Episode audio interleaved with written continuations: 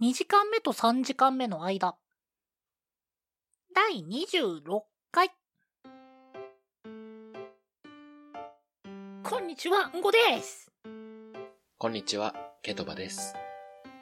このポッドキャストでは2時間目と3時間目の間と題して、あのちょっとだけ長い休み時間を大人になってしまった二人が取り戻そうとする休み時間型ラジオです。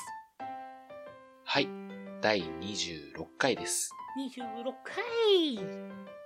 はい。大丈夫？テンションなんか。なんかすごいね、あの、ちょっとノリノリで言ったれと思ったら、なんかすごいテンションだけで押し切ろうとしてる感がすごかった。うん。むちゃくちゃパワープレイだったよ。いやー、だってもう何回目よ？今回で26でしょ？うん。で、撮り直しとか考えたら多分50とかになるでしょ？この最初の挨拶そうだね。ってなると、ほら、なんかこう、変化球加えたくなるね。お年頃と言いますか。まあ、気持ちはわからなくはないよ。あの、僕、秋っぽいんで、はいはいはいはい。ね、なんかこう、変化球投げたくならない？まあ、そうだね。収録に飽きないでくれれば、俺は何でもいいよ。いや、なんかこう、まあ、いつもこの神妙な感じで、こんにちは、んごですみたいなのよりも、もうなんかこう、毎回、ね、この人はどんなみたいな感じで言ったら、どうなるかなと思ったらすごいパワープレイになった。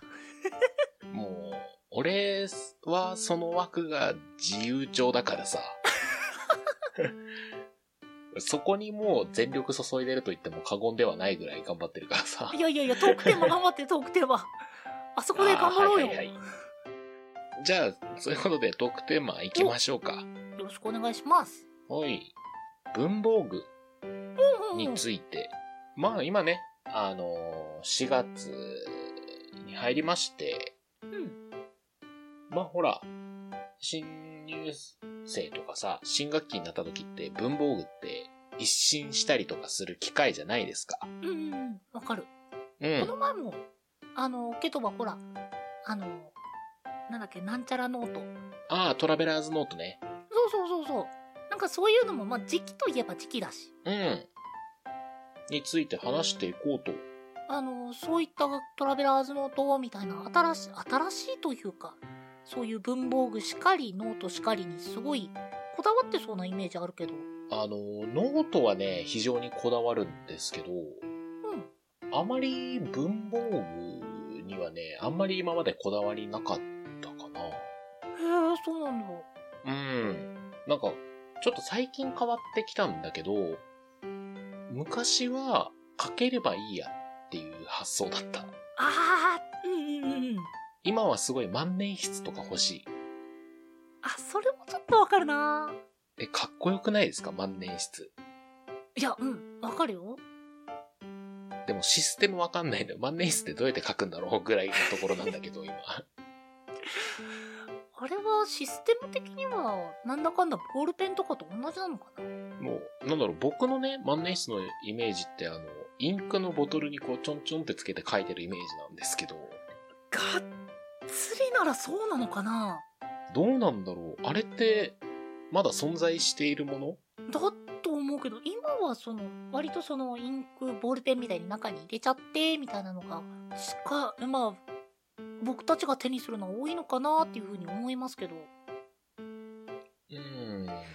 まあでも本当にしっかりしたのってこう、かっこいいよね。単純に。かっこいい。でも、高いんよね。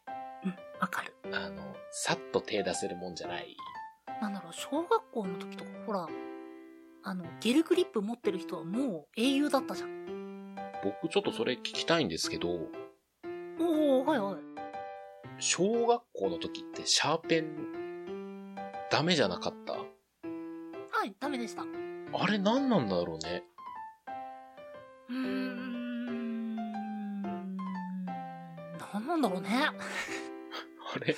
まあ、大人になってなお、あの、鉛筆じゃないといけない理由が見当たらないんだよね。いや強引に考えるのであればっていう言い方にはなるけど、うそのん。力加減が、その筆圧が基本的に子供の頃って強いじゃないですか。力いっぱい書くんで、シャープペンシルってそれに耐えきれないじゃないですか。はあはあ、なるほど、なるほど。で、その結果パキパキ折って床が、あの、芯だらけになってっていうところの器具なのかなとは、まあ今強引に考えればそうなのかなくらいは出てくるけど、あと、あれかな。シャーペンだと分解して遊ぶ生徒がいるからとかかな。あそっちなのかなでもそれだったらロあのロケット鉛筆みたいなのも、あれ NG になってなかな、なるんじゃない？あ、うちは NG でしたよ。あ、うち OK だった。えー、学校差もあるんだね。まあまあまあ、それこそ今だったら、シャープペンシル OK なところも結構あるんじゃないかなと思うし。うーん、もう多分、僕たちが小学校時代と、今小学生の子たちって、多分文字を書く意味って多分だいぶ違うと思うんですよね。そうね、本当にね。あの、もう僕たち、もう多分文字を書く機会ってあんまりないんですよね。うん。まあ、なんだろう、そのスケジュール帳に書き込んだり、書類に書き込んだりとか、まあ、今も、まあ、ありはするんだけど、うん。ただその、文章でのやり取りってもう、書くんじゃなくて入力に変わりましたからね。そうだね。なんかそれを考えると今の子はシャープペンは割と普通なのかなって思うんですけど、どうなんだろうね。まあでも、あれはね、僕的にはその、鉛筆も、鉛筆の中でも、その遊び心があった、あの、なんだっけ、バトエン？ありましたね。そう。なんか、やっぱあっちの印象が強いな。バトエン持ってました？あ僕持ってました。あ、僕持ってなかったんですよ。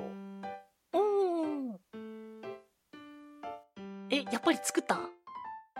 キャップタイプってわかります？うん。いそのキャップのバトエンは持ってたんですけど。や、あの、僕、僕がその、まあ、小学校、小学生の時うんとか。は、あの、持ってない人は自作してましたね。マジ？あの、鉛筆の後ろの方を、あの、カッターとかで削って、で、木の面をうん。出すんですよ。はいはいはいで、はい。そこに、あの、技とか、ダメージとか書いて、やってました。え、じゃあむっちゃくちゃ強いキャラクターとか作れるそうんじゃない？そうそうそう。あの、小学校の頃ってその辺の手加減知らないじゃないですか。うん。もう、だから、なんだろう。他の人たちがその、ね、公式で売ってあるやつ買って、で、これで30ダメージとか、進化したやった50ダメージとかこう言ってる中、はい100ダメージ、はい200ダメージっていうのはよくありました。ね 子供の時ってもうダメージって単語が出るだけで楽しいから、それでもいいんだろうね。うん。でも、なんだろう。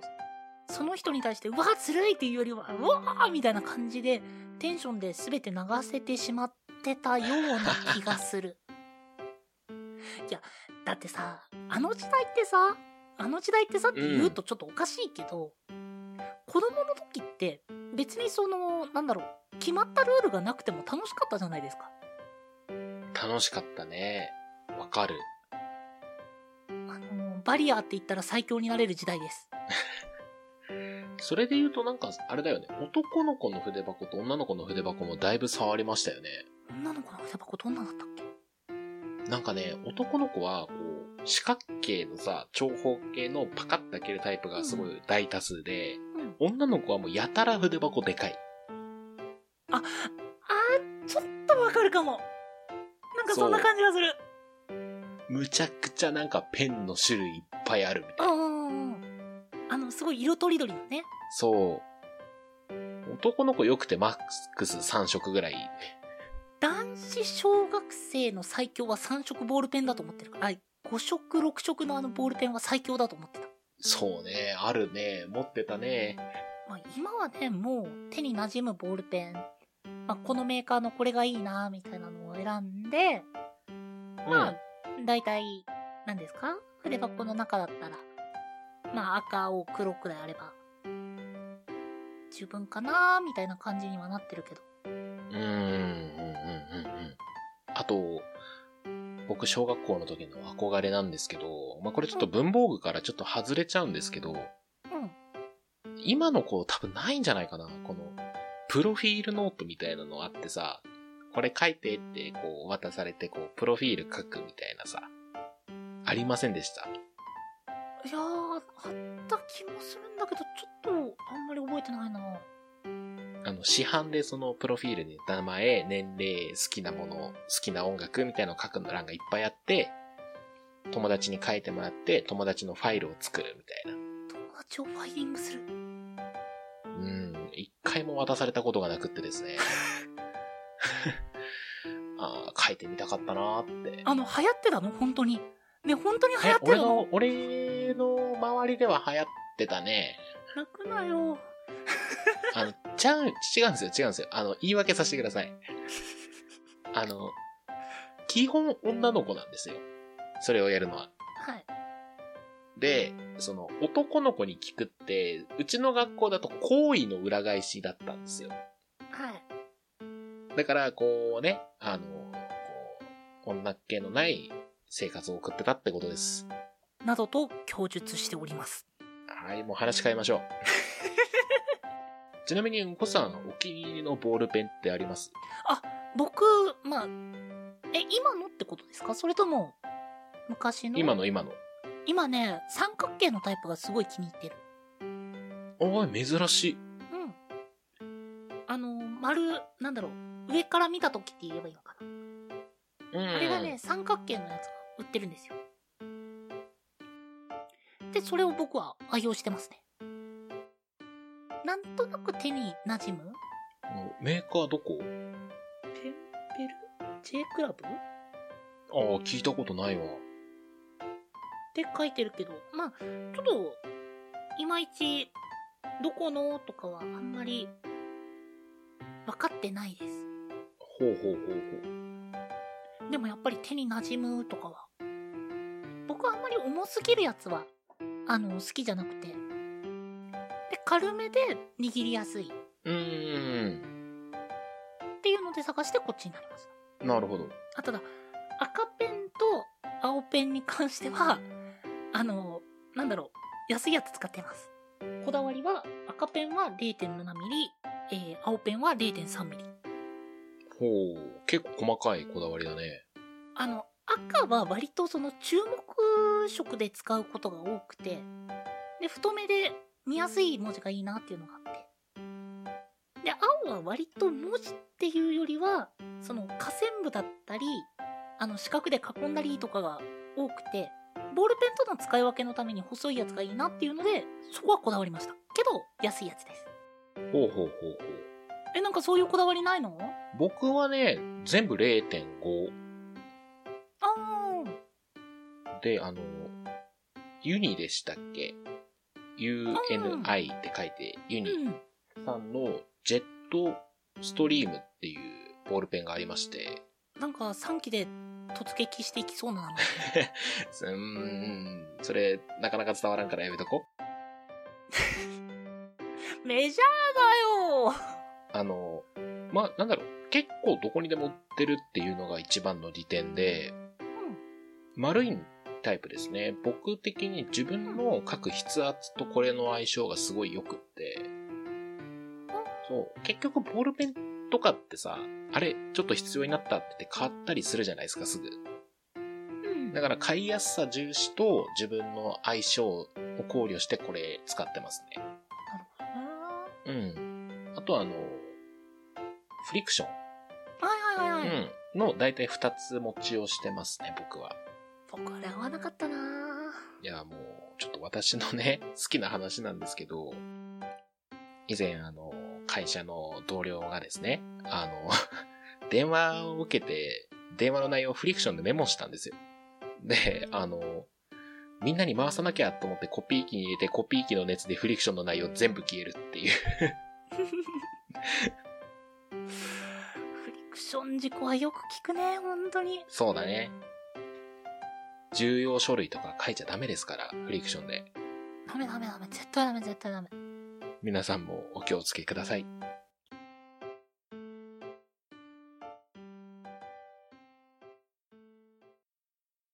ケトバの自由帳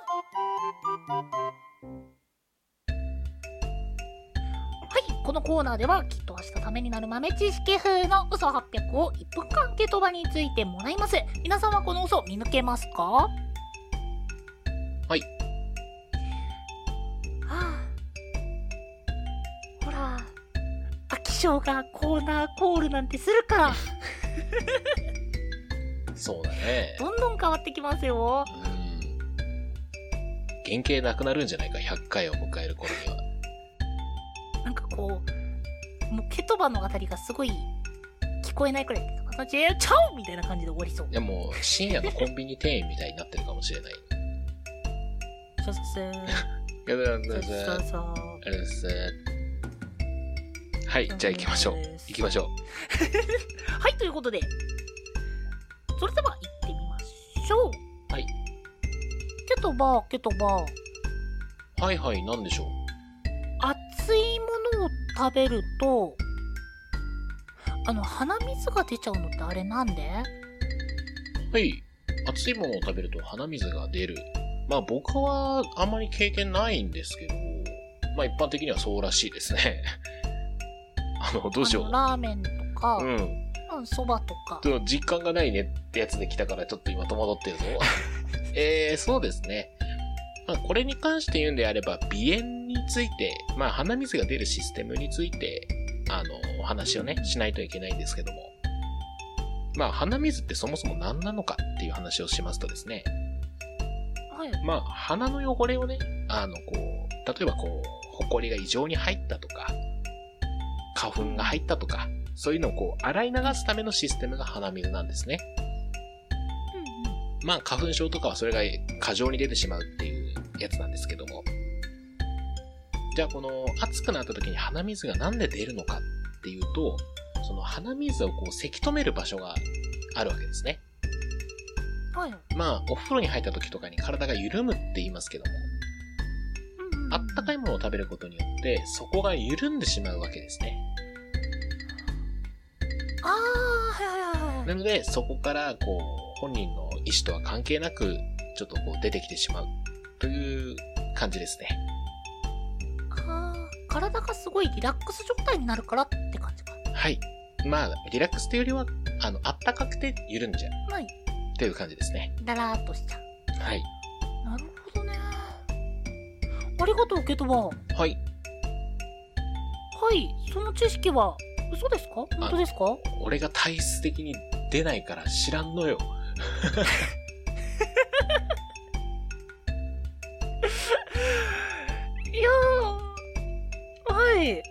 いやいや、でも結構、綺麗な嘘800でした。はい。はい、ということで、嘘800なんですが、はい。はい。あの、鼻水のシステム。まあ、というよりも鼻の仕事っていうものが、まあ、さっき、ケトバが言ってた、あの、雑菌とかからブロックする。はいはい。埃とか花粉とかが入らないようにブロックするんだよって言ってました。はい。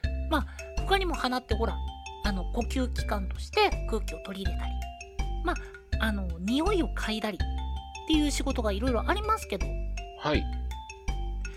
鼻にはですね、あの、えっ、と、そうだな、ニュアンスとして近いのは、えーエアコンと加湿器を兼ね備えたような機能があります。むっちゃ高性能じゃん。はい、実はこの、誰でも持ってるこの鼻っていう、ね、このポ、このポジション、実はめちゃくちゃ仕事多いです。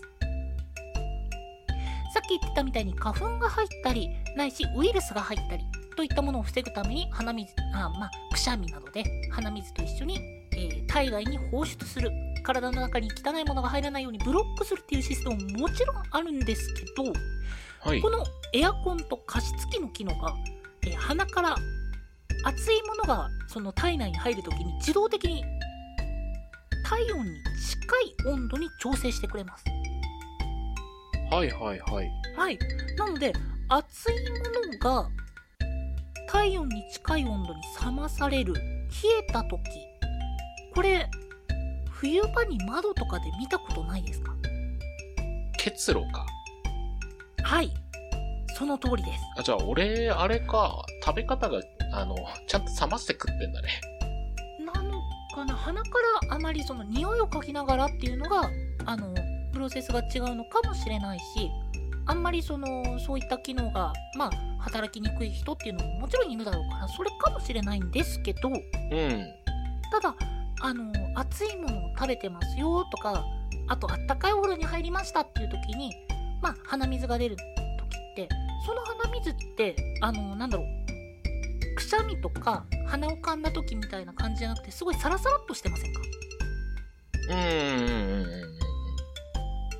はい。で、そのサラサラの鼻水っていうのは、まあ、いわゆる結露したものであって、体内からの放出する、まあ、ブロックするための鼻水とは、実は性質が全く違います。ほう、なるほど。なので、なぜ温かいものを食べると鼻水が出るのかというと、放出する鼻水のあのブロックするシステムとは別に、鼻のエアコンと加湿器みたいな機能が、えー働いて、その時に結露した水が鼻からちょっと出てくる。で、それを便宜上鼻水と言ってるという感じです。おう私もしかしたら二十数年間鼻水タラタラで気づいてなかった可能性が浮上しましたね。いや僕なんかはその熱いものとか辛いものとか食べたらすごい汗っかきなんでもう汗なのか鼻なのかわからないみたいな感じになっちゃうからあんまり外でねそういったものを食べたくない人間ではあるんですけどはいはい。でもそういった時に出る鼻水っていうものは汚いものではなくて結露なんですよっていうのをちょこっとだけ分かってほしいなという僕のすごいあの心を守るための 言葉の自由帳でした。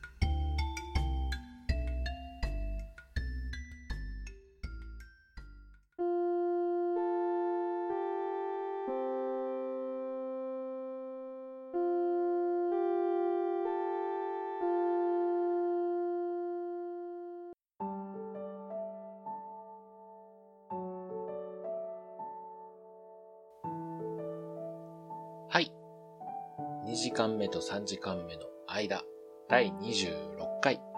今回は、まあ文房具にまつわる、それにまつわる話をいろいろしましたね。うん。なんか、あれね、別にめちゃくちゃこだわりあるよっていうわけではないんだけど、なんか無意識に、あ、僕、ボールペンは0.5がいいなとか、あ、このメーカーのやつ使いやすかったよなとかいうのってやっぱありますよね。多分あると思いますよ。